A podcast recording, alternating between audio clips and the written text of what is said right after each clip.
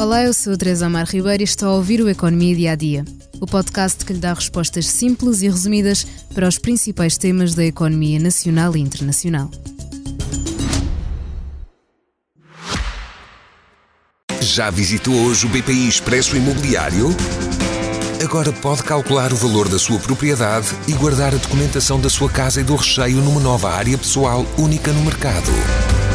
E ainda ficar a saber quanto pode pagar por uma casa localizá-la com uma pesquisa por polígonos e conhecer as soluções de crédito habitação BPI. BPI Expresso Imobiliário.pt Quem compra e quem vende na mesma página. A subida das taxas de juros não tem consequências apenas para as carteiras dos consumidores. Os bancos comerciais, os bancos centrais nacionais e o próprio Banco Central Europeu também abanam para o bem ou para o mal com as decisões da Presidente Christine Lagarde e dos falcões e pombas que a acompanham. Se os bancos comerciais ganham com os juros mais altos nos créditos, no caso do Banco Central Europeu, o cenário não é o melhor. Lagarde teve de recorrer a todo o dinheiro que tinha de lado, que esperava por alguma eventualidade. Ora, essa eventualidade chegou e chama-se exatamente subida das taxas de juros. E mesmo com todo o dinheiro de lado utilizado, apresentou prejuízos superiores a mil milhões de euros, sendo que não reportava perdas anuais há mais de 20 anos.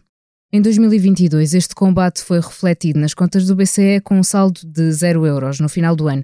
E como era de esperar, o prejuízo chegou em 2023 e foi de 1,27 mil milhões de euros.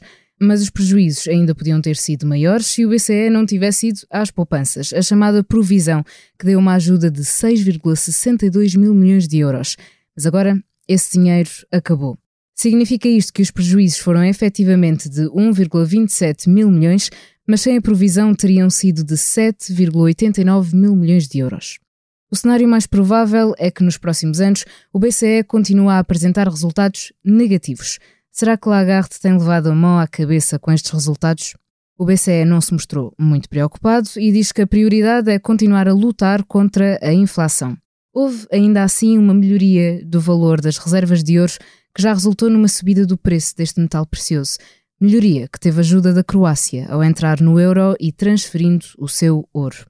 A esperança do BCE é que as taxas de juro continuem a descer e que se reduzam as perdas operacionais, mas a incerteza sobre quando acontecerá e em que dimensão dificulta a previsão do que nos reserva o futuro.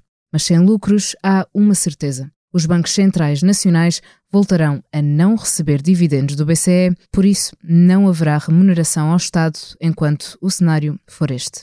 Hoje, no fim do Economia Dia a Dia, convido a ouvir o podcast A Próxima Vaga de Francisco Pinto Balsemão. Numa conversa sobre inteligência artificial e o ChatGPT, ouviu-se Ninguém fala nisso, mas o humano tem de se preparar para evoluir de maneira rápida e muito profunda. Nós criamos uma máquina, uma inteligência artificial que nos vai obrigar a mudar radicalmente de mentalidade. Quem o afirma sem dúvidas é Lionel Moura, artista português pioneiro no uso de robôs na arte. Obrigada por estar desse lado. Se tem questões ou dúvidas que gostaria de ver explicadas no Economia Dia a Dia, envie um e-mail para tearribeiros.express.empresa.pt. Voltamos amanhã com mais novidades económicas.